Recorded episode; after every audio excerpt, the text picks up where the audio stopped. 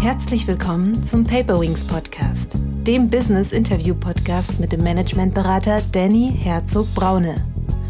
Danny hilft Führungskräften wirksam und gesund zu führen. Als Führungskräftetrainer, Visualisierungsexperte und Resilienzberater.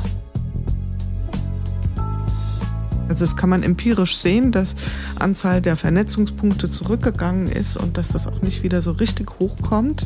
Und das ist natürlich ein unschöner Effekt der Remote-Arbeit, wo wir aktiv gegensteuern können. Ja, also dass ich mir ein paar kluge Fragen stelle, bevor ich losrenne, das macht ja Sinn. Aber ins Tun kommen, ja, wirklich ins kluge Tun kommen. Also wir brauchen auch gescheite Lösungen, die nicht nur uns glücklich machen im Sinne einer Wirksamkeit, sondern die ein echtes, relevantes Thema lösen. Herzlich willkommen, liebe Zuhörerinnen und Zuhörer, zu einer neuen Paperwings Podcast Folge. Heute geht es um das Thema, was kennzeichnet Good Work?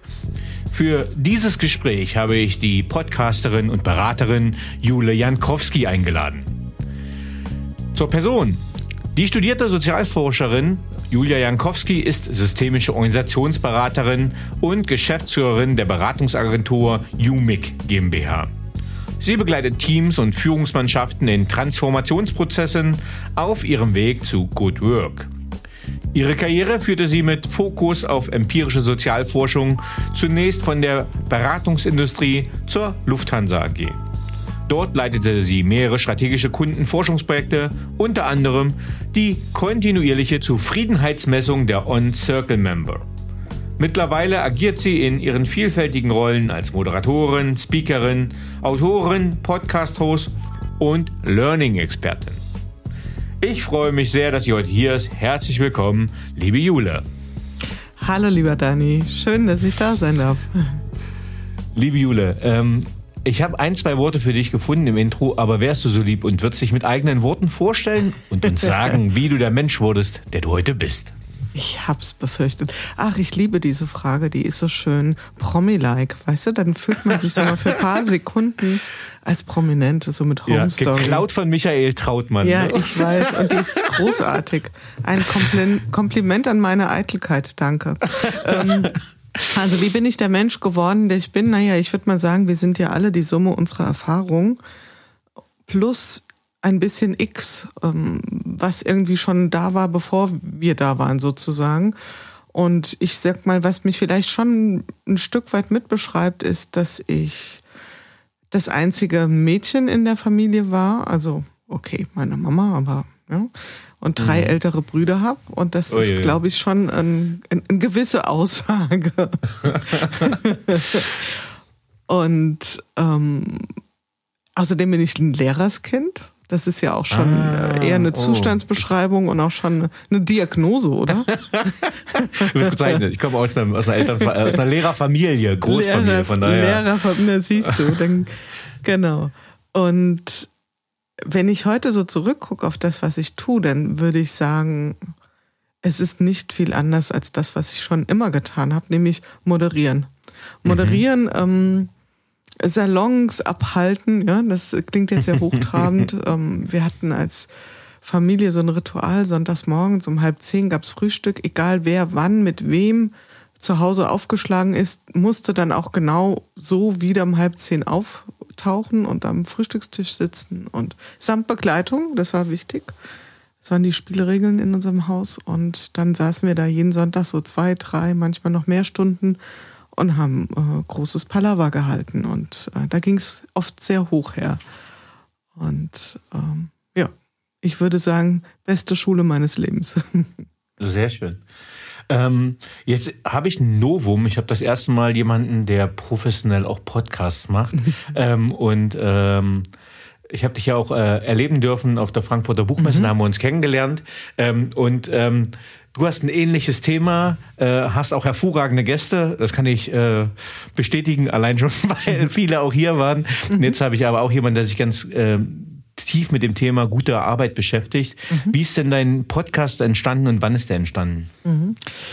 Also mein Podcast ist entstanden und zwar gar nicht mit dem Ziel, einen Podcast zu machen. Das ist vielleicht mhm. ein bisschen ungewöhnlich.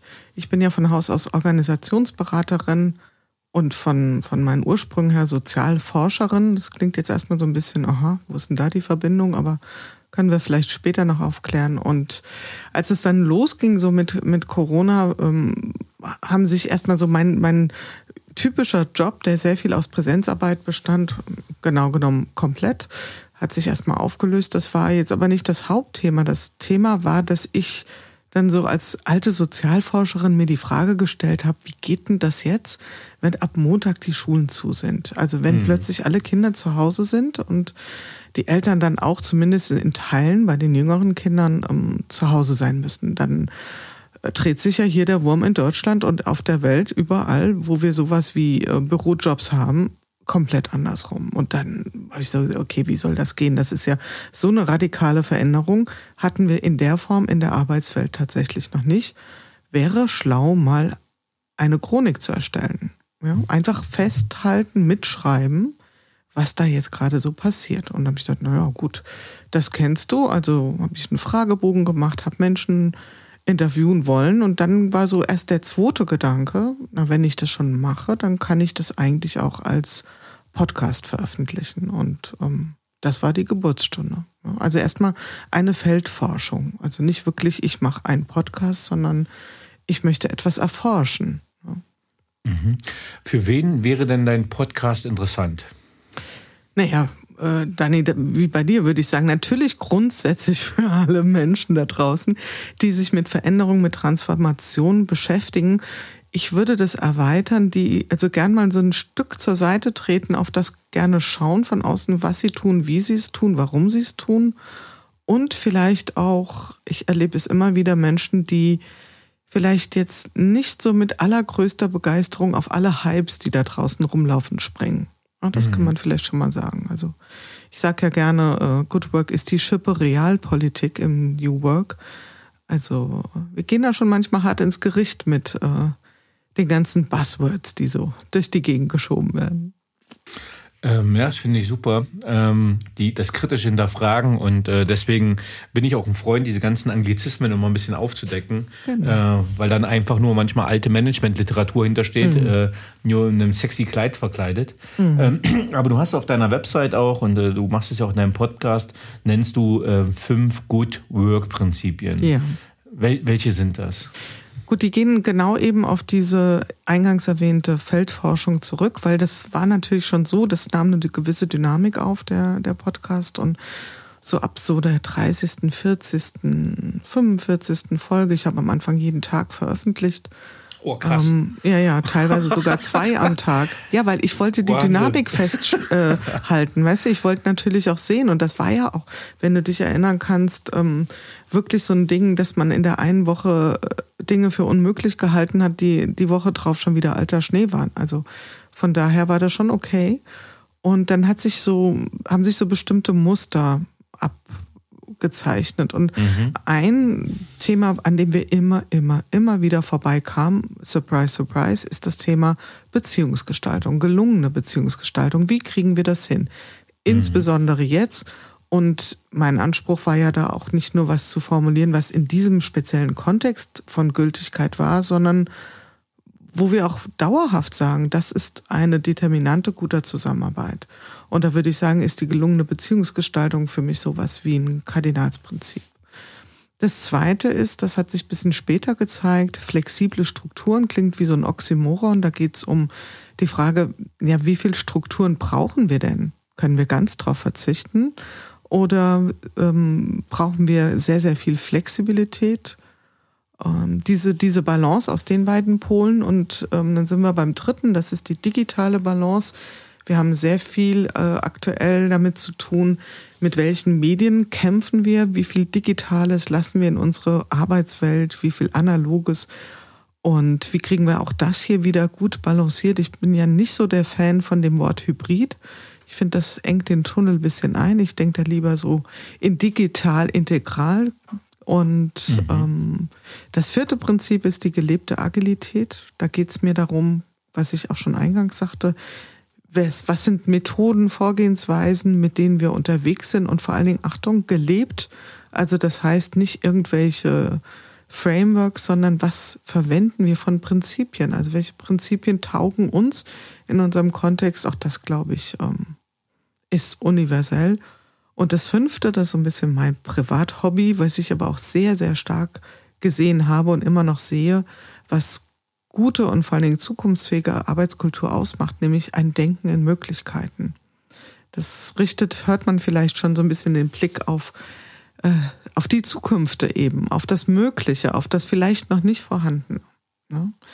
Und damit spannen diese fünf Kriterien, äh, fünf Prinzipien so schon einen gewaltigen Raum aus. Sind das die richtigen fünf? Dani, ich kann es dir nicht sagen. Für mich taugen sie. Sie taugen für viele Menschen, die bei Good Work reinhören. Und es ist ein Vorschlag für eine Struktur. Ja. Mhm. Ähm, nee, nee, ich finde das ja sehr, sehr griffig. Also ich wäre jetzt nicht auf die fünf Prinzipien gekommen, mhm. aber da steht ja auch schon ein bisschen Abstraktionsarbeit dahinter und Erfahrung, ähm, die du gemacht hast. Ähm, und ich würde direkt mal so in das erste Thema reingrätschen, was du sagst, gelungene Beziehungsgestaltung. Ähm, ich habe gerade äh, auch nochmal nachgeschaut, äh, gescrollt. Du hast ja auch Karin Lausch letztens da mhm. gehabt. Ähm, die darf ich Montag begrüßen. Die wir ja beide schön. auch, äh, du standst ja auch mit ihr auf der Bühne genau. ähm, in Frankfurt. Ähm, und da geht's ja auch um Beziehungsgestaltung. Mhm. Ähm, wie hast du denn, was verstehst denn du unter gelungener Beziehungsgestaltung? Das klingt ja erstmal vielleicht für einen BWLer so ein bisschen abstrakt. Mhm. Ja, schönen Gruß an die BWLer. Ja. Und auch die müssen sich damit rumschlagen. Naja, ja. gut, wir, wir sehen auf der Beziehungsgestaltungsebene durchaus auch so, ich will jetzt nicht den ollen Eisberg bemühen, aber letzten Endes ein Stück weit ist es so, Dinge, die wir äußerlich wahrnehmen können, wie wir Beziehungen gestalten, also wie treten wir zueinander. Also wir sind jetzt remote verbunden, sind wir persönlich verbunden, was sind unsere inneren, äußeren Beziehungsgeflechte, sind wir Kollegen, sind wir Netzwerkpartner, sind wir Freunde, Familie. Das sind alles Dinge, die kann ich irgendwo noch beschreiben. Und dann sind aber auch Aspekte in der Beziehungsgestaltung, die sind natürlich ähm, implizit, die sehe ich nicht, nämlich wie ist unsere innere Verbundenheit, wie ist unser äh, Verständigung oder Verständnis, ja, also in Richtung Empathie voneinander und vor allen Dingen, wie ist es um uns, um unser Vertrauen bestellt. Das sind ja Dinge, die sehen wir uns erstmal nicht an, wenn wir in Interaktion treten, ob jetzt one-on-one -on -one oder im Team oder auf größerer organisationaler Ebene. Also das heißt, wir haben da Kräfte in diesem großen Feld wirken, die man nicht unbedingt von außen sieht und deswegen vielleicht auch ein bisschen schwieriger gestalten kann, die aber sehr, sehr wichtig sind. Und wir sehen natürlich auch Dinge von außen, ne? wie wir aufeinander Verbindungen aufbauen, wie wir in Beziehung zueinander stehen, wie wir uns vernetzen.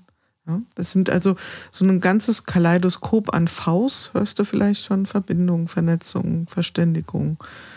Verbundenheit, mhm. Vertrauen. Ja? Ähm, ich, ich finde das ganz spannend, weil es unser erstes Thema ist und wir hatten eben als Aufhänger ja, ähm, dass du angefangen hast, ja ebenso wie ich, äh, mit zu Corona-Zeiten, Anfang mhm. Corona mhm. mit dem Podcast. Ähm, und wenn da ja eins äh, eigentlich nicht mehr da war, war es Beziehung oder Beziehungsgestaltung gefühlt, geschweige denn gelungen. Also mhm. wenn ich mich erinnere, wie lang es dann ging, man hatte Onboarding-Prozesse, wo ich von Leuten wusste, die haben noch nie die Firma betreten, die waren noch nie da, haben Leute teilweise nur digital kennenlernt. An der Unis waren die ersten äh, Semesterjahrgänge, die nie einen Fuß in die Uni gesetzt haben. Mhm. Äh, ich wohne, ich wohne am Hutland in Würzburg, ein nagelneues Universitätsgelände und da war kein Mensch zu sehen mhm. zu Corona-Zeiten, durfte auch nicht. Ähm, was hast du da für Erfahrungen gemacht? Weil ich finde es jetzt einfach so spannend, dass du gesagt hast, okay, du hast den Podcast zu Corona-Zeiten begonnen und jetzt ist gelungene Beziehungsgestaltung gleich eines deiner Good Work-Prinzipien. Wie konnte ja. das gelingen? Also ich würde dir da ein Stück weit widersprechen, weil natürlich haben wir schon Beziehungen gestaltet, nur in einer ganz spezifischen Art und Weise.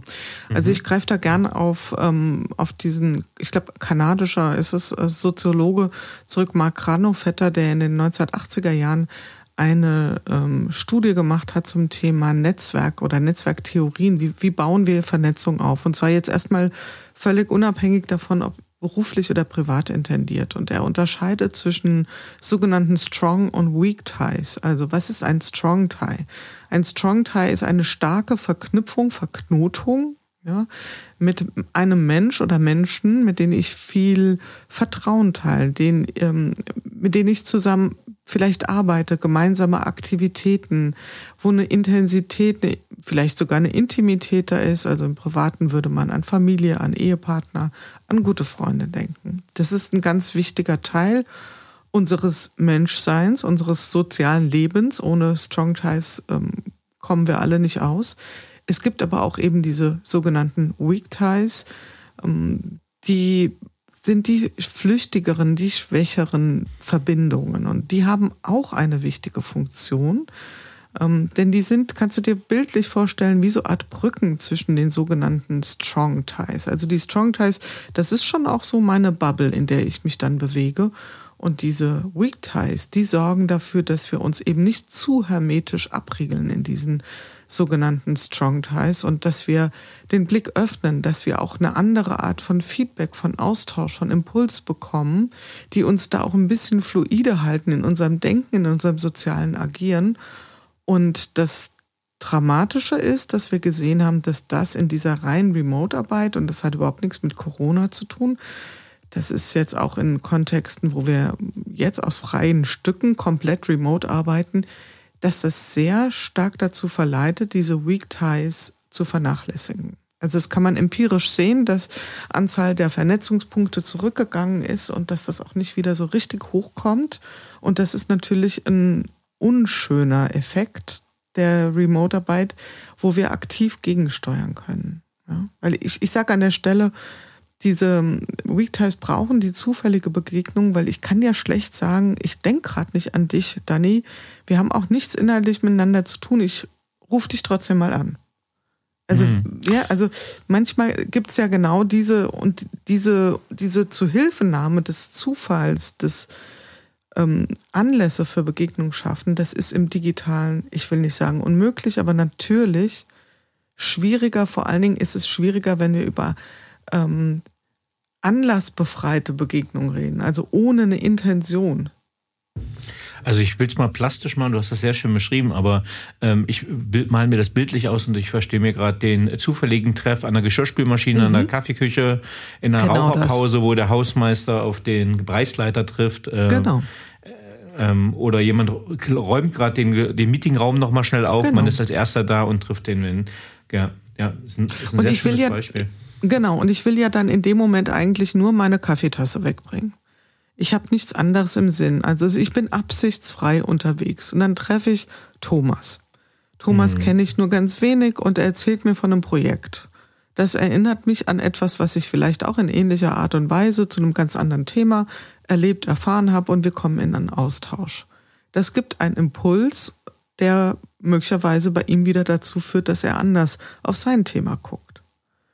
Mhm. Und das sind diese kleinen Geschichten, die wir, da geht es nicht nur um diesen berühmten sozialen Kit, der ist auch wichtig, es geht auch um die andere Funktion, die wir durch Week Towers ähm, erleben.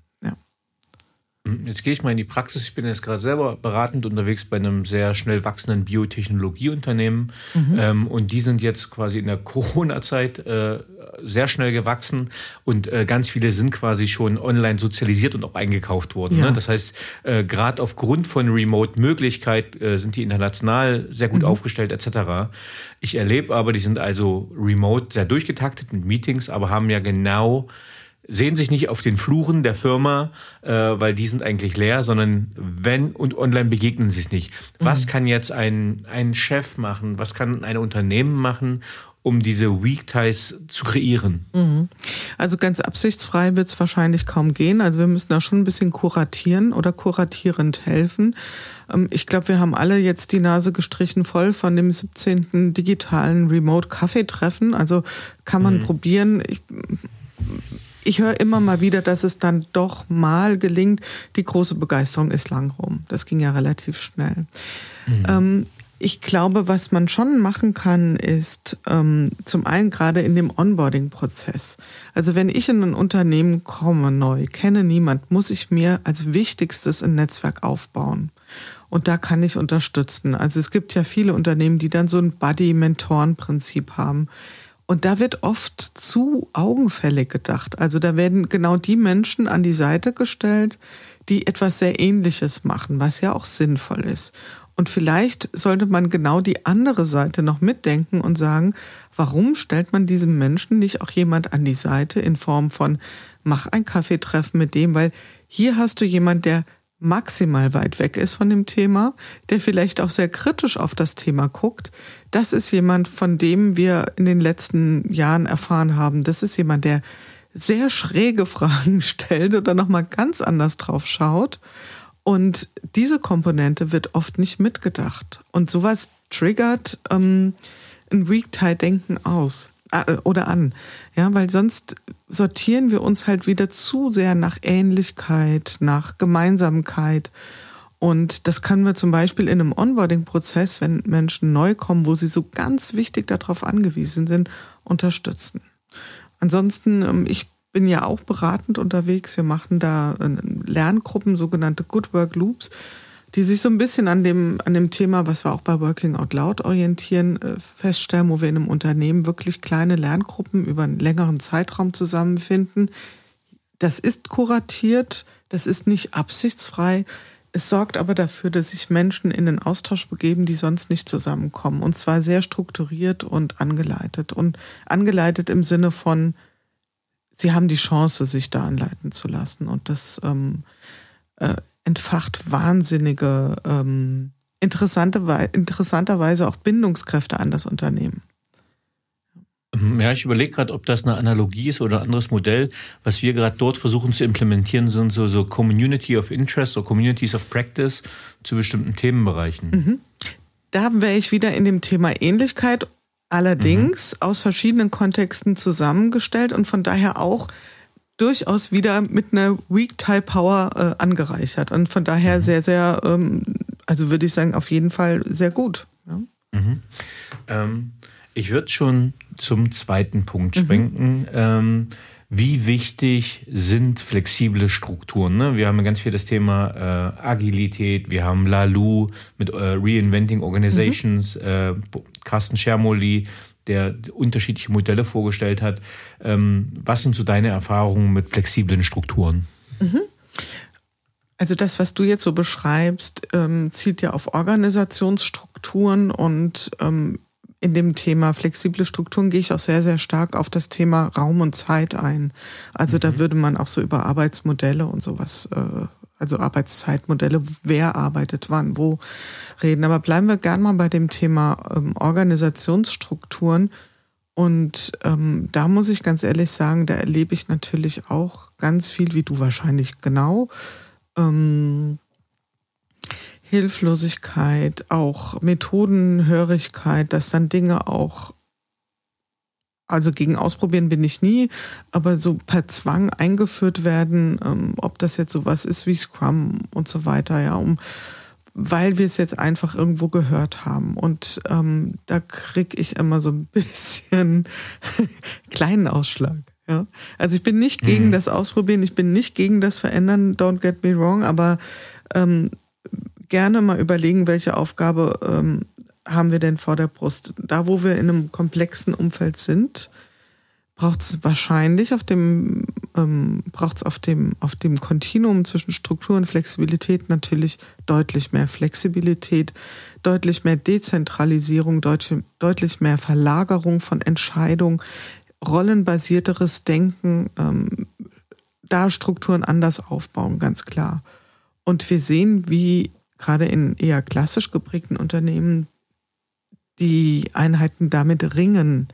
Ja, weil sie dann am Ende doch oft nach auf so eine Eindeutigkeit von Entscheidungsprozessen pochen und das ein Stück weit auch gewohnt sind.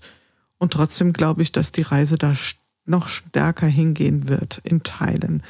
Das kommt aber auch ein bisschen drauf an, ähm, was ich so vorhabe. Also was, was ist mein Aufgabengebiet? Also beschäftige ich mich mit, ähm, was bedeutet für uns als Bank das Thema Bitcoin, was bedeutet für uns als Medienhaus das Thema KI, ist eine andere Fragestellung als wie organisiere ich ähm, verlässlich und äh, zuverlässig das Thema Gehaltszahlung.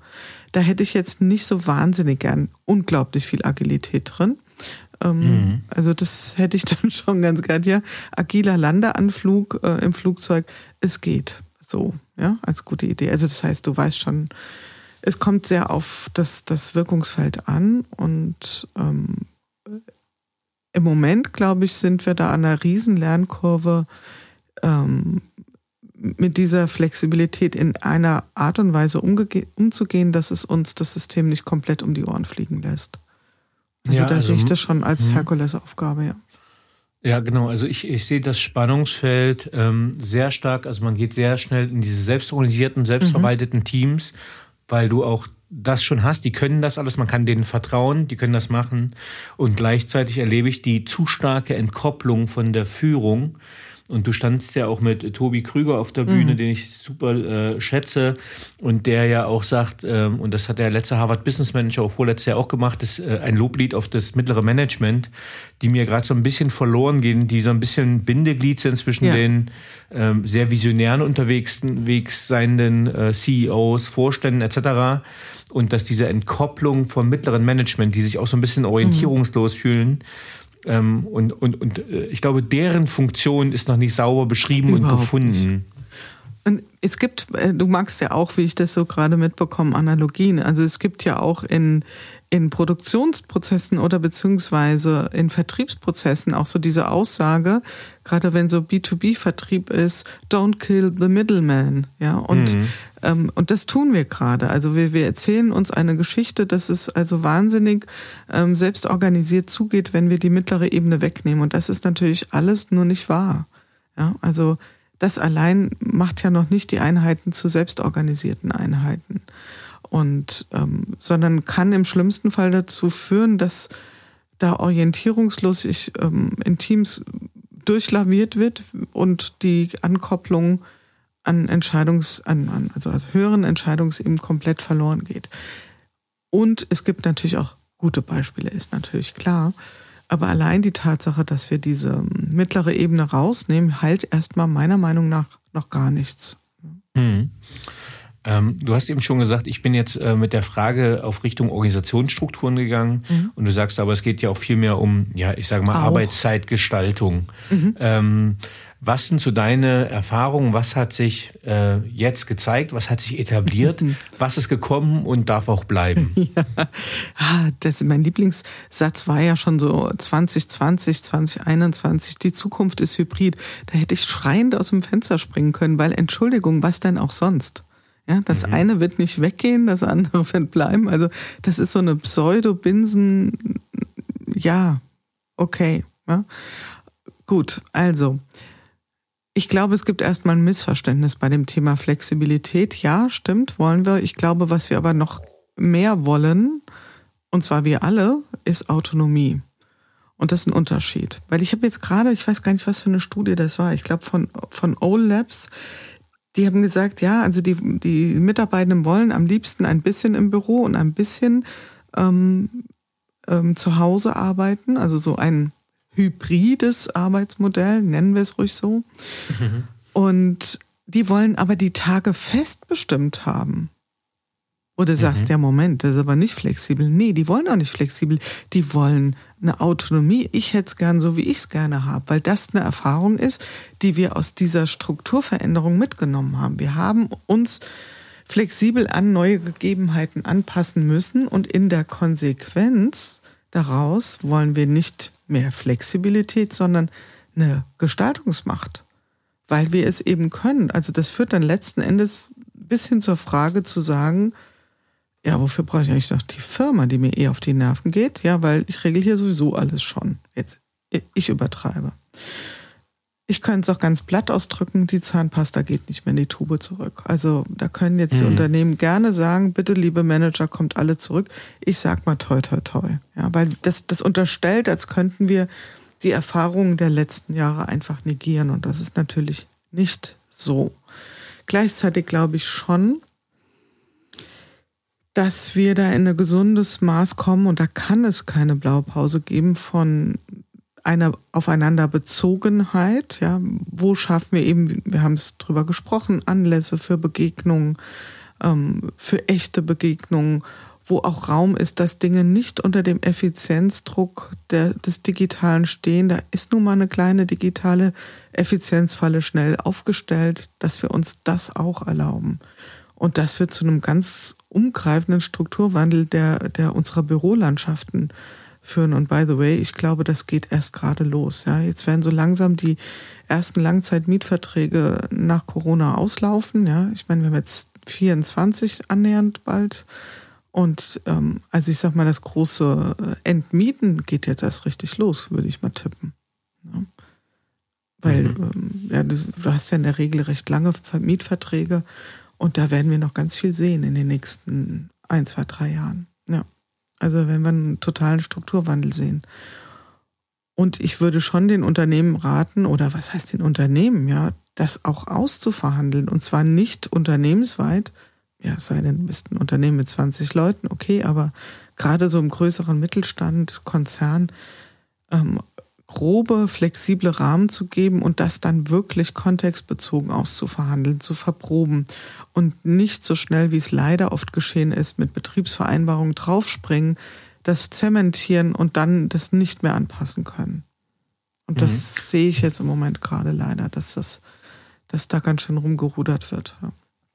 Hm, was glaubst du, inwiefern äh, führen wir eine Elfenbeindiskussion, beziehungsweise inwiefern polarisiert sich die Gesellschaft weiter zwischen White-Collar und Blue-Collar-Worker? Das heißt, mhm. die Wissensarbeiter, die am Laptop ihre Arbeit machen können, versus die, die ja beim Menschen oder am Fließband sein müssen.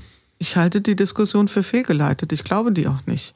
Also mhm. nur weil nicht jeder äh, ein Homeoffice-fähiges Büro hat oder Arbeitsumfeld oder weil Menschen in der Produktion ähm, nun mal physisch gebunden sind, ähm, bedeutet das nicht, dass diese grundlegenden Autonomiebestrebungen, die wir einfach sehen als Globalanforderungen an der Arbeitswelt, dass die nur in einem Teil der Arbeitswelt stattfinden. Ich halte das für ein Missverständnis. Gleichzeitig wird es insofern vielleicht die beiden Welten auseinander driften können. Also es ist schon eine Gefahr im Sinne einer Fairness, dass man sagt, da geht mehr als bei uns. Nur der Wunsch, also zu, zu denken, dass Menschen, die in einem Produktionsprozess sind, zum Beispiel oder was auch immer, oder in einem pflegerischen Bereich, dass die nicht auf anderen Ebenen dann versuchen, mehr Autonomie zu erlangen, das ist, glaube ich, wirklich ein blinder Fleck und ich sehe das total. Also wir brauchen ja nur vier Tage Woche gucken. Nennen mir eine Branche, wo es sehr, sehr stark eingeführt wird, Handwerk. Also, und da sehen wir es ja, dass über andere Ebenen, andere Möglichkeiten so ein Autonomiebestreben reinkommt in, in diese Kontexte. Also von daher, da haben wir, das ist ein globales Phänomen, also was, was die, was wir einfach spüren, was wir in modernen Gesellschaften sehen, im Guten wie im Schlechten, das findet vielleicht in einem Homeoffice-fähigen Kontext eine andere Ausgestaltung oder Ausprägung, als es das jetzt ähm, für jemand tut, der im Krankenhaus arbeitet oder der ähm, Bus fährt und hat da andere Möglichkeiten. Aber die, die, der Wunsch danach ist da genauso. Und das wird mhm. äh, da rein werden.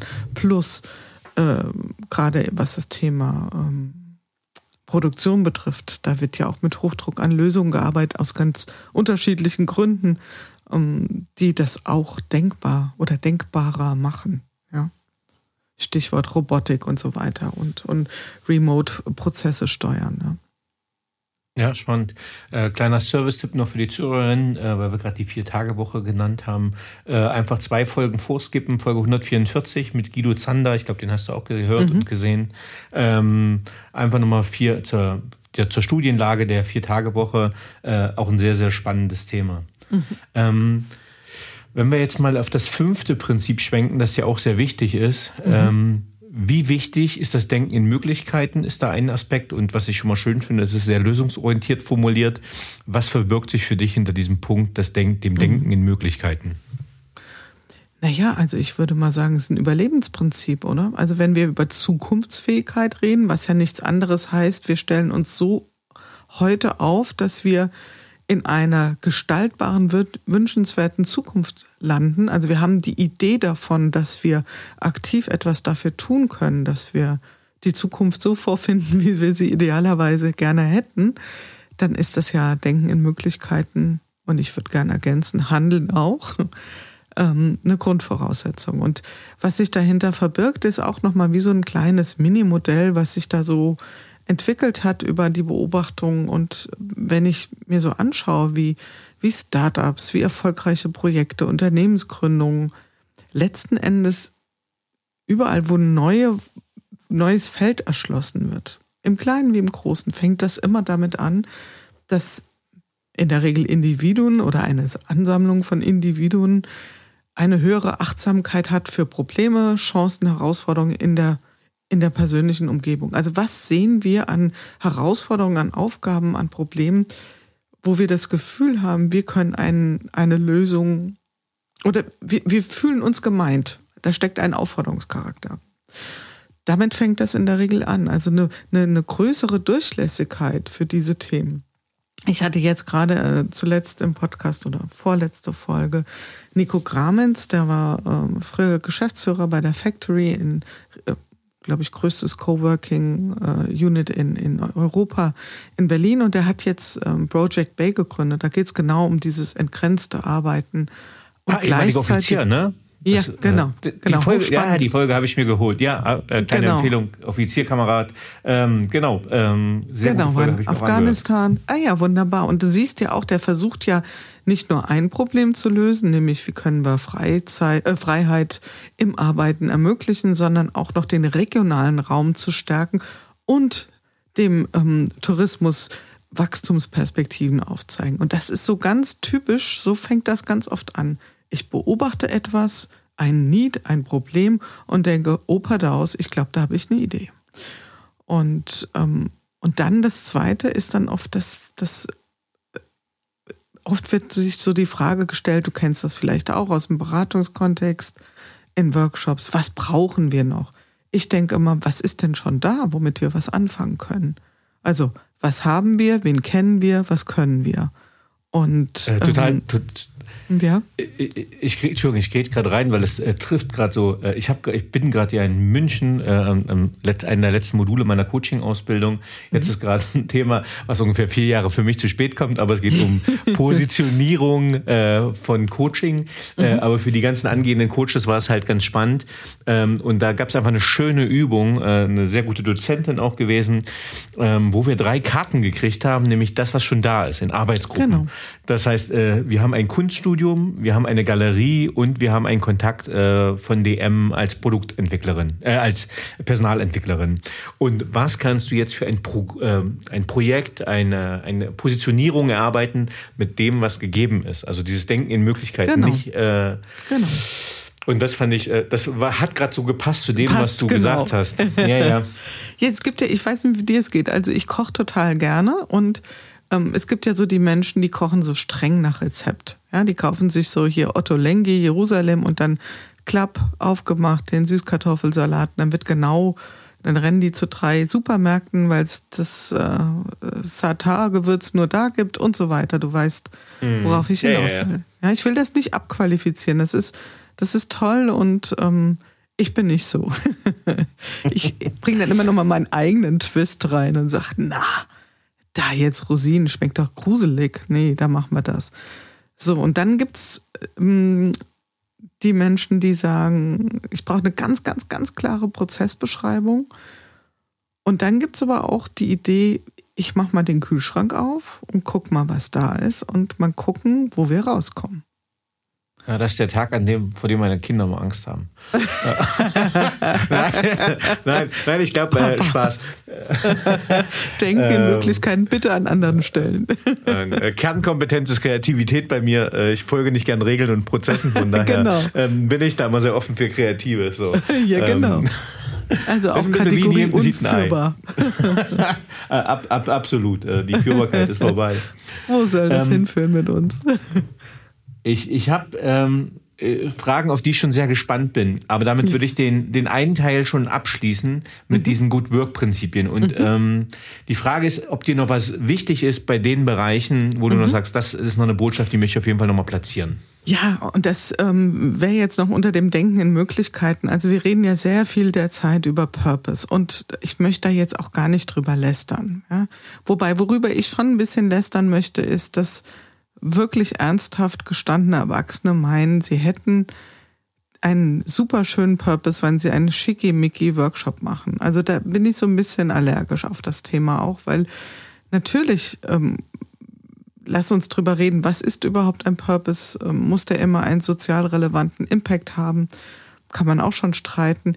Ich würde Menschen, die am Anfang von einer Unternehmung, von einer Unternehmensgründung, von einem Projekt stehen, immer sagen, stresst euch nicht zu sehr mit diesem Starting with Why. Ja, auch wenn Simon Sinek wirklich ein geniales, äh, genialen TED-Talk dazu gehalten hat. Klar kann ich mir dazu Gedanken machen. Nur ich sehe so viele Menschen, die vor lauter Kontemplieren sich beim eigenen Leben zuschauen, weil die sich so darin verheddern, äh, ihre Positionierung, ihren Purpose, ihr Reason Why zu finden. Ich glaube, der ist schon irgendwo da und der erschließt sich im Tun. Und da eher sich selbst im Tun beobachten, statt wahnsinnig kontemplativ, rein kognitiv da erstmal den gesamten Denkprozess zu durchsteigen, bevor ich eine erste Handlung treffe. Ich bin da komplett bei dir. Ich habe auch vorhin gleich eine Wutrede gehalten. Ich bin ja kein sehr wütender Mensch. ähm, aber wir haben das Ikigai gemacht zum Thema ja. Positionierung, was ich total wertvoll und gut finde. Ähm, aber ähm, gerade wenn wir jetzt im Bereich Coaching gehen, wo ich sage, naja, ähm, ich sag mal einen Begriff, äh, können mich alle schimpfen, ich habe selber Klangschalen, aber ich nenne sie immer die Klangschalen-Uschis, äh, wo sie sagen, okay, ähm, ich gehe da ganz esoterisch rein und ich möchte eigentlich Kindern Nachhaltigkeit im Wald beibringen, äh, aber ich will 200.000 Euro im Jahr verdienen. Genau. Wo toll, ich sage, toll, toll. der Mismatch ist ein bisschen daneben und guckt euch ein bisschen an, womit verdient man auch Geld. Und das, was die Welt braucht, also dieses Gute, mhm. das Positive, ne, ich mache dann beim Arbeiter-Samariter-Bund oder bei der GIZ Workshop und das mache ich dann für deutlich weniger Geld. Da kriegst du deinen Purpose, deine Sinnhaftigkeit auch noch erfüllt, aber versuch's nicht äh, zwangsmäßig auf jedes Geschäftsmodell überzustülpen. Ich glaube, ähm, genau. da geht man auch in die Lehre manchmal. Ne? Und genau, und fang doch mal an, fang doch mal nicht mit 200.000 und vielleicht nicht mit der ganzen Klimakrise retten, sondern vielleicht mal mit einem ersten kleinen Schritt und guck mal, wie ist es denn wirklich um deinen Purpose bestellt? Oder ist das jetzt einfach, was ich halt und ich will das nicht verlachen oder nicht ins Lächerliche ziehen, aber Gar nicht, nee, nee. wir sind da auch manchmal so, lassen uns doch wirklich von solchen flammenden Reden inspirieren und anstecken. Und das, naja, wahrscheinlich sind wir uns da sehr ähnlich. Also ich bin da deutlich auf der, wie du siehst, realpolitischen, pragmatischen Seite und glaube, dass es schon einen guten Grund gibt, wenn wir Dinge mit, mit Leidenschaft tun und dann erschließt sich das schon, was der Purpose ist. Genau. Äh, hier sei auch nochmal empfohlen, es wurde jetzt auch im Seminar gemacht, äh, die von mir sehr hoch verehrte und geschätzte Svenja Hofert hat auch ein gutes Buch dazu, mhm. das Slow Grow, also dieses langsame Wachstum. Äh, übernehmt euch nicht, fangt nicht mit dem mit den großen ja. Warum-Fragen an, einfach Ganz mal genau. machen. Ja, so, und äh, nicht, nicht nach dem Hoppler-Prinzip einfach machen, sondern das folgt ja auch schon, wenn wir smart sind, gewissen Vorannahmen. Das ist ja okay. Ja, also dass ich mir ein paar kluge Fragen stelle, bevor ich losrenne, das macht ja Sinn. Aber ins Tun kommen, ja, wirklich ins kluge Tun kommen. Ähm, ich habe für den Hauptteil so eine Abschlussfrage, die mhm. äh, gerne reißerisch zusammengefasst ist. ähm, die passt jetzt gar nicht so in den Flow von unserem Podcast, aber ich will sie trotzdem stellen, äh, einfach des Pro in diesem Falle des Prozesses willen und weil es eigentlich ganz gut abschließt. Äh, was macht denn für dich gute Arbeit aus? Naja gut, also ähm, die gute Arbeit habe ich ja so ein bisschen schon gerahmt. Ich glaube schon, dass wir alle, und das hören wir ja auch in vielen Teilen, nach Wirksamkeit streben. Ja, dass wir das Gefühl haben müssen, dass wir mit dem, was wir tun, wie wir es tun, warum wir es tun, einen Unterschied machen. Gleichwohl würde ich sagen, wenn das das Wichtigste und Einzige ist, dann wird es auch schwierig, da sind wir korrumpierbar. Weil dann tun wir auch Dinge nur um ihrer Wirksamkeit willen. Und gerade so im Bereich Coaching kann das auch ganz schön verzwickt sein. Trotzdem denke ich, Wirksamkeit ist ein wichtiger Punkt, gute Arbeit und Bitte, liebe New Worker, vergesst die Ergebnisgüte nicht. Also wir brauchen auch gescheite Lösungen, die nicht nur uns glücklich machen im Sinne einer Wirksamkeit, sondern die ein echtes, relevantes Thema lösen. Für wen auch immer. Also das heißt, ich nehme schon beides in Betracht. Also die Wirksamkeit und die Qualität gütet und zu einem wesentlichen Punkt. Der muss nicht groß sein, nur wesentlich. Ja, ja sehr schön. Ähm, Jetzt komme ich äh, zu ein paar persönlichen Fragen und ich habe jetzt hier ein paar Mal mit drunter gemogelt, die jetzt neu sind. Aber es ist das erste Mal, dass ich eine Podcasterin bei habe. Ah. Und äh, diese klassisch journalistischen Fragen, aber auf die ich mich trotzdem freue. Mhm. Was war dein witzigster Podcast-Moment? Mein witzigster Podcast-Moment. Oh je. Da muss ich mal überlegen, was war denn mein witzigster Podcast? Ja, also der war, wurde aber nicht gesendet. Also das ist wirklich witzig. Und zwar ähm, hatte ich einen Podcast aufgenommen, eine Folge und habe die am Anfang ja alle immer noch schön selbst geschnitten. Und ich sitze mit den Kopfhörern hier in meinem Kellerstudio und schneide und es klingelt an der Haustür. Und ich bin total genervt, wieder raus aus dem Flow, Kopfhörer auf, gehe an die Tür, niemand dran. Gut, ich weitergeschnitten, ja, ähm, auf einmal wieder Klingeling, ja, ich, Mann, Slatgewitter, ja, wieder hoch, ja, wieder niemand vor der Tür, gehe wieder runter, schneide weiter. Es klingelt zum dritten Mal. Ich renne zum dritten Mal. Fuchsteufelswild. Wieder niemand. Ich denke, sag mal, sind hier die Kinder, die hier so Klingelspielchen machen bis ich kapiert hatte, dass das Klingeln in der Aufnahme war und dass ich also quasi immer wieder, wenn ich an der Stelle vorbeikam, mich selbst zur Tür geschickt habe. Da musste ich schon sehr, sehr lachen. Ja. Ah, das ist nice, das ist schön. Ähm, welcher Moment hat dich am meisten berührt? Mm, ja, also, es gab so ein paar Vanity-Moments und du kennst das ja auch, ja. Und ähm, also ich kann mich dran erinnern, dass für mich sehr berührend war, als damals so, jetzt mittlerweile sind wir richtig dick befreundet. Und damals war das noch so mein Podcast-Hero. Nicht, dass der jetzt nicht mehr mein Podcast-Hero ist. Er hat jetzt seinen leider vor ein paar Jahren eingestellt, den Modcast Ingo Stoll, als der einen der ersten Folgen im Rahmen von ähm, Good Work er moderiert hat. Und als ich die Folge gehört habe, das, das war echt so für mich Gänsehaut. Und ähm, total toll war die hundertste Folge mit Matthias Hawks, weil der sagte tatsächlich. Der Gründer des ich, Zukunftsinstituts, ne? Ja, genau. Ja, das, ja. Und er sagte den wirklich unfassbaren Satz in Folge 100, nicht geskriptet, am Schluss, wir sehen uns in der Zukunft. Und da habe ich gedacht, wow, das war krass. ja. ja. Manchmal ja. habe ich mich auch ein bisschen verliebt. Ich sage jetzt nicht in wen. ist ja immer so kleine Freundschaften auf Zeit, so in der ja. Stunde. Ja. Ja, ich hatte seine Frau da, Una Hawkstradon. Ah, Siehst ja, cool. Haben wir den Gender-Switch da, da ja, zwischen den Sex-Switch. Genau, ganz genau, ganz genau. Ja, ja auch eine tolle Frau, ähm, genau. Ähm, und auch Mitgründerin, nee, nicht Mitgründerin, aber Mitarbeiterin, genau. Und ihr Sohn äh, Matthias Hawks, glaube ich, äh, nee, Michael Hawks, glaube ich, egal, er hat das Buch Tristan, illustriert. Tristan, Tristan. Tristan, genau, Tristan Hawks. Genau, genau. er hat äh, ganz toll das Buch illustriert. Ja. Ähm, also manchmal muss ich ja schon sagen, wenn ich dann auch so in meinen, also es klingt jetzt echt ein bisschen arrogant, das meine ich aber gar nicht so. Ich wirklich voller Demut, wenn ich dann so Aufzeichnungen sehe und sehe dann so, okay, Folge mit Sascha Lobo oder mit, mit Armin Nassé, denke ich so, krass, wenn mir das jemand vor drei Jahren gesagt hätte. Und ähm, bin ich immer noch berührt ich sag mal so ein Gen Z sagt, ich fühle dich. So. genau, ich fühle dich so. und wir ja. wollen ja, wir wollen ja ehrlich sein. Es ist nicht, es geht nicht, es geht nicht nur um Big Names und Name Dropping. Also die, ich hatte gerade heute, ähm, ich weiß nicht, wann jetzt deine Folge erscheint, aber die äh, Aufnahme mit einem Polizeipräsidenten ich kann das mhm. jetzt sagen, weil meine Folge wird jetzt die Woche erscheinen. Also es gibt vielleicht einen ganz kleinen. Die kommt ähm, Freitag, äh, die kommt äh, in zwei Tagen. Ne, meine ist, auch, äh, siehst du, wunderbar, da passt. Dann können die erst die Folge dann so oder andersrum. Und der hat eine Geschichte erzählt, die hat mich sehr angerührt. Wow. Also das, ähm, das ist gar nicht hier Reichweiten, Multimillionär und auch kein, kein Promi, aber eine sehr berührende Geschichte. Also das Schöner Cliffhanger, hört rein, Good Work. Äh, meine Abonnenten dürfen dann nach der Folge gerne rüber switchen direkt zu Good Work, kommen zeitgleich raus. Nachdem sie erstmal fünf Folgen von dir nochmal gehört haben, bitte. ähm, wer hat dich am meisten überrascht? Äh, total geflasht hat mich ähm, überrascht Gerald Hüther, weil das war jemand, der hat ein Gespräch geführt und als das letzte Wort gesprochen war, hat er gesagt, bei Minute 43 können Sie mal gucken, da war so, äh, äh, sagen wir mal, der Höhepunkt unseres Gesprächs danach, die zwei Minuten können Sie rausschneiden, dann war es gut.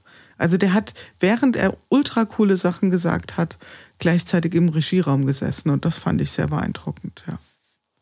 Ah, spannend, super. Was war dein persönlich größter Lernmoment? die erste Folge. Oh Gott. Wehe, jemand hört sich die erste Folge an. Ich glaube, ich nehme die vom Netz. Gruselig.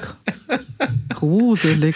Ähm. Ich hatte hier Sofakissen aufgebaut wegen Schall und hatte das Gaming-Mikrofon von unserem Sohn und oh, mit zitternder ich, Stimme. Ich habe die ersten Folgen auf dem Rücksitz meines Autos aufgenommen. Sehr gut. Ja, ja. Ähm, ja, ähm, super. Das mal kurz zum Thema Podcast. Ähm, jetzt kommen wir zu dem Thema, wir hatten es schon mal gestriffen, es geht um Führung. Was mhm. braucht Führung deiner Meinung nach heute wirklich? Ja, das ist jetzt puh, ein großes Thema. Was braucht Führung heute wirklich? Also viele, äh, Karin Lausch ähm, wird dir wahrscheinlich dann, wann kommt sie am Montag sagen, vertrauen. Genau. Ähm, sicherlich ist das richtig so.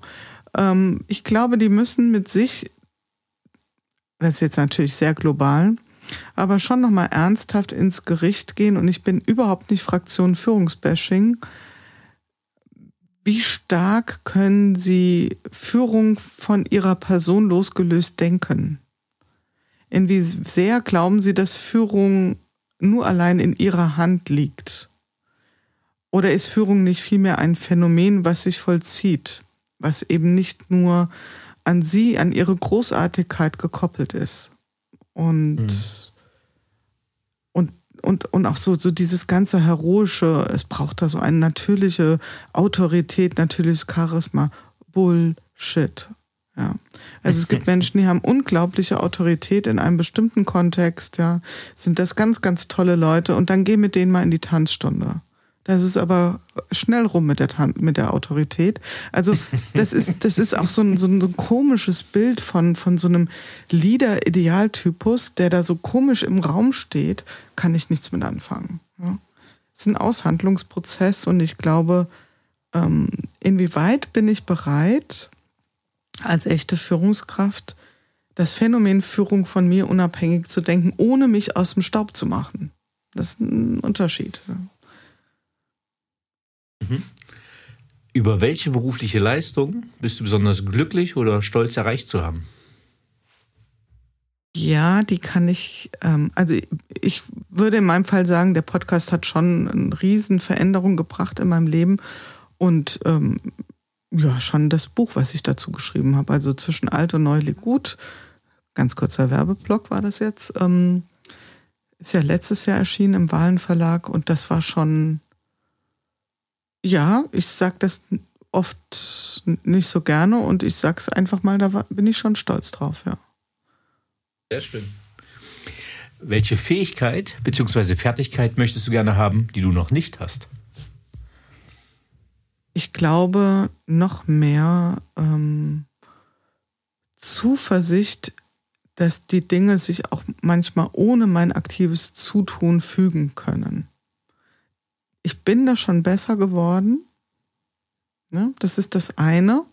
Und dann vielleicht auf der anderen Seite auch, und das klingt jetzt so ein bisschen widersprüchlich, nicht nur opportunitätsmäßig unterwegs zu sein. Also nicht nur auf Gelegenheiten springen, die sich da so auftun. Denken in Möglichkeiten. Da bin ich richtig gut drin. Ähm, wo ich nicht so gut bin, da drin zu sagen, okay, das äh, passt jetzt ehrlich gesagt nicht so ganz in meine in meine strategische Überlegung und da auch mal was am Wegesrand liegen lassen. Auch auf die Gefahr hin, dass es eine falsche Entscheidung war, aber ich muss mich da noch ein bisschen mehr fokussieren lernen und da, da fehlt mir noch ein bisschen was, ja. Das äh, nehme ich mal für mich mit. ähm. Machen wir ein Team auf, einen Verein. liegen lassen können. Ähm, welche drei Bücher haben dich am meisten beeindruckt und beeinflusst? Also das kann ich schwer sagen, ob das die Bücher waren, die mich am meisten beeinflusst haben. Also mir fallen jetzt einfach mal so ein paar Bücher ein, die ich in letzter Zeit gelesen habe, die mir äh, sehr gut gefallen haben. Also ich gehe mal davon aus, du meinst eher Fachbücher. Also gerade aktuell lese ich von Theresa Bücker, unglaublich fucking cool. Alle Zeit, super Buch. Alle Zeit von Theresa Bücker, absolut zu Recht mit dem NDR Sachbuchpreis ausgezeichnet, total toll. Worum geht es?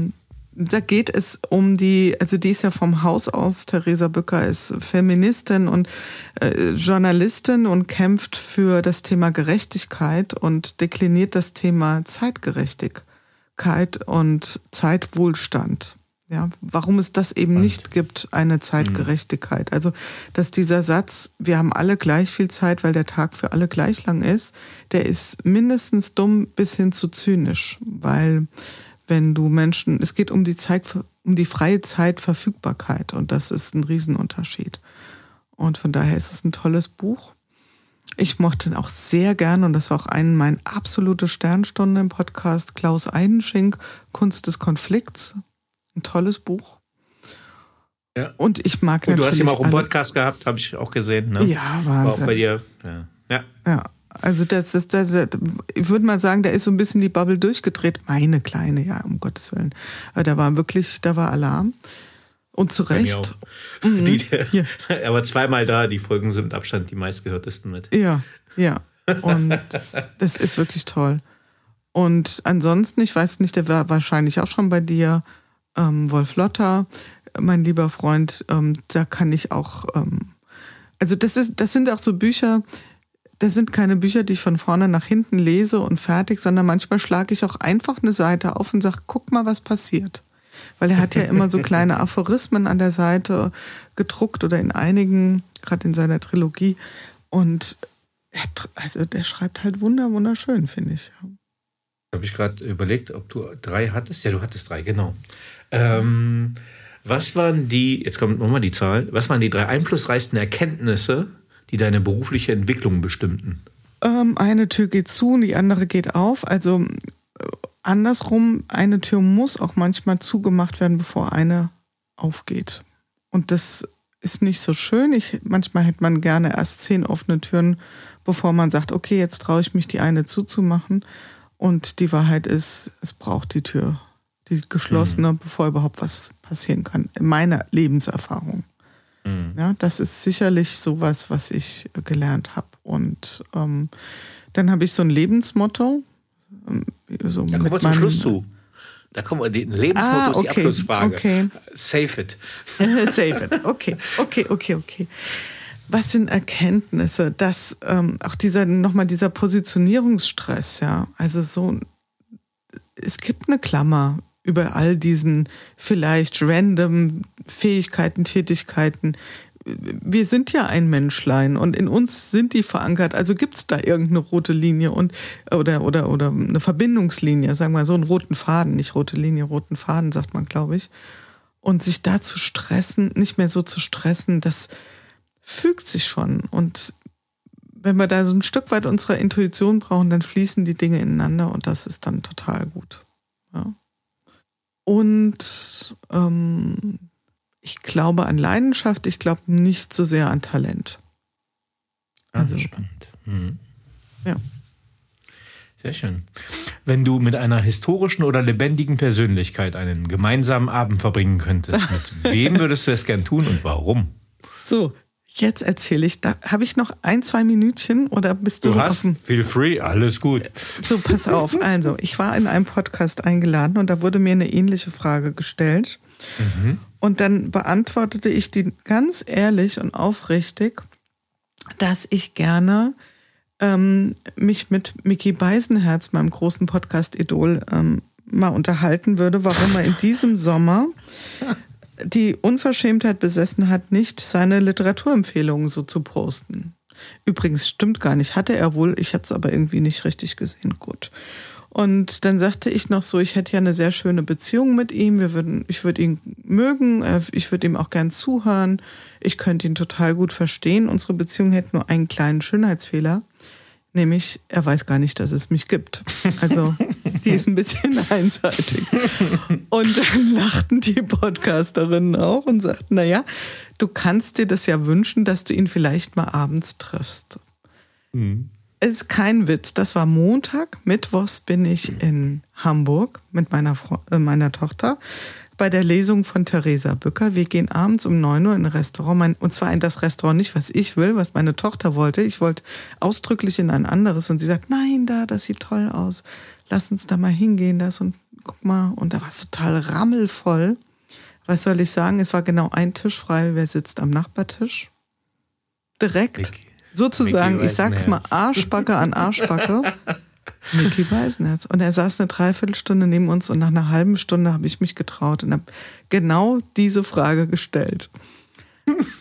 und dann habe ich gesagt, das ist eigentlich eine Unverschämtheit, was ich meine, weil dass er diese Bücher nicht. Und dann hat er so, oh. Und dann haben wir uns bisschen, äh, hat er mir ein bisschen erzählt, wie das für ihn ist, so zu podcasten. Und das war total cool. Deswegen, also ich würde ihn auch noch mal treffen. Äh, ich musste gerade innerlich lachen, weil ich kannte die Geschichte schon. Ich habe die neben, ich habe, als ich neben dir stand, habe ich gehört, wie du hast die du erzählt gehört? hast. Ach ja, stimmt. Ich genau. habe, ich habe die sogar gehört, äh, aber ich habe mich gerade gefreut, weil ich hatte es vergessen. Ähm, aber äh, ja, Mickey ja, Weißenherz. Der, der darf nice. auch noch mal. Ja. ähm, wenn du dein jugendliches Ich treffen würdest, mhm. was würdest du ihr raten? Ah, keine Angst vor großen Tieren. Also, und nicht so viel auf irgendein komisches Feedback geben. Ja. Weil mir hat mal jemand, ähm, ich habe eine, eine, ich wollte immer Journalistin werden und ich habe ein Praktikum gemacht. Ich glaube, das hatte ich da auch in Frankfurt, weiß nicht, doch, hast du, glaube ich, gehört, aber ich erzähle es nochmal hier.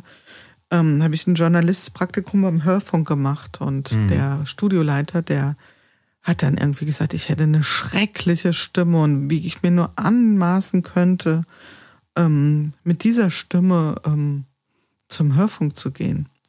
Angst vor Konkurrenz war das. Ach, keine Ahnung, der war, der war einfach schlecht drauf. Der war, der war auch wirklich krank und also wirklich physisch, also, ja, physisch krank. Mhm.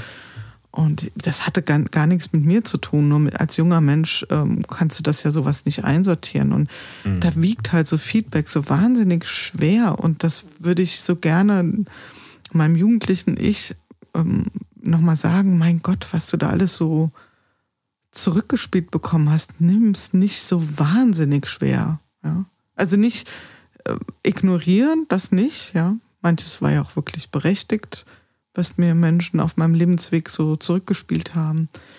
Aber lass dich nicht so aus der, aus der Bahn werfen, weil ich habe damals gesagt, okay, heute beerdige ich den Wunsch, Journalistin zu werden und habe das dann auch nicht mehr verfolgt. Ja.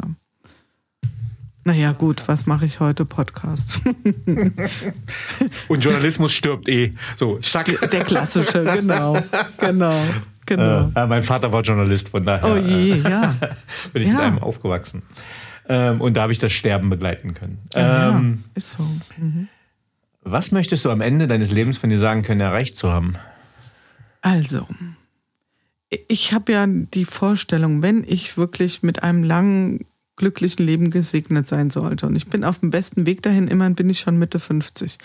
Ähm, also wenn das so ist, dann hoffe ich doch sehr, dass ähm, am, am, ob am Tag meiner Beerdigung oder wann, dass die Menschen zusammensitzen und herzhaft über so ein paar Anekdoten ähm, von mir lachen. Und so sagen, ja, sie hat uns unterhalten und sie hat sich auch nicht immer so wahnsinnig ernst und wichtig genommen. Das fände ich toll. Sehr schön. Hast du ein Lebensmotto, Credo oder Mantra? Und wenn ja, wie lautet es? Das habe ich ja. Und das lautet, du kommst nie dümmer heim, als du weggefahren bist. Fantastisch. Ein, ein traumhafter Schlusssatz. Ja, liebe Jule, vielen lieben Dank für dieses sehr entspannte, angenehme und sympathische Gespräch über gute Arbeit. Vielen lieben Dank, dass du Gast im Paperwings Podcast warst. Danke, dass ich da sein durfte, lieber Dani, für die tollen Fragen. War sehr schön. Tschüss. Tschüss. So, liebe Zuhörerinnen und Zuhörer, ich hoffe, Ihnen hat dieser Podcast gefallen. Wenn er Ihnen gefallen hat, hinterlassen Sie gerne ein Abo, eine positive Bewertung und empfehlen Sie diesen Podcast weiter. Bleiben Sie gesund. Mit besten Grüßen, Ihr Danny Herzog Braune.